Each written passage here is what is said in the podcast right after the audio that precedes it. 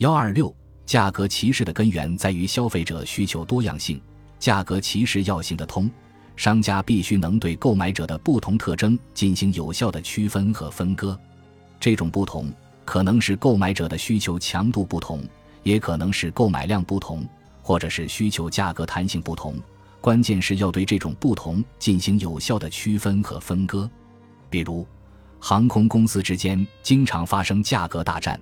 优惠价常常能打极低的折扣，然而，即使是价格大战，也没有任何一家航空公司愿意让出公差的旅客从价格大战中得到便宜，因为这类人群对于机票价格的敏感度不高，不管机票价格如何，该出的差还是要出。但是，当旅客去买飞机票的时候，他脸上并没有贴着是出公差还是私人旅行的标记。航空公司如何区分乘客和分割市场呢？大家可能会发现，购买优惠机票总是有一些条件，比如规定要在两个星期以前订票，往返票的使用日期为周末，或者是要求必须在目的地度过一个甚至两个周末等等。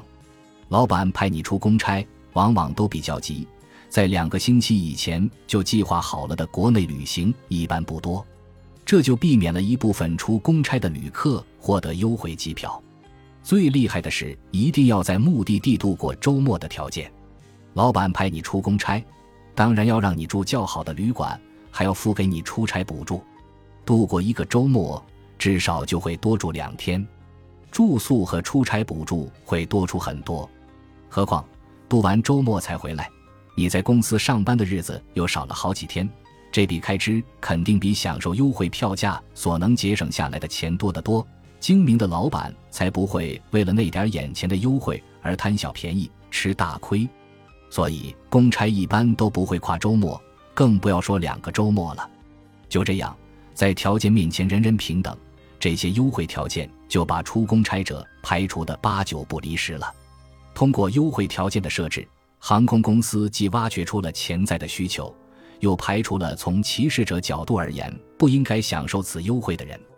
由此看来，航空公司实行价格歧视获得了圆满成功，这也正是某行随心飞大或成功的关键。很多时候，歧视是一种低成本的避免风险的策略。比如说，我们经常会觉得奢侈品实体店的销售员势利眼，会根据不同顾客的穿着打扮看人下菜。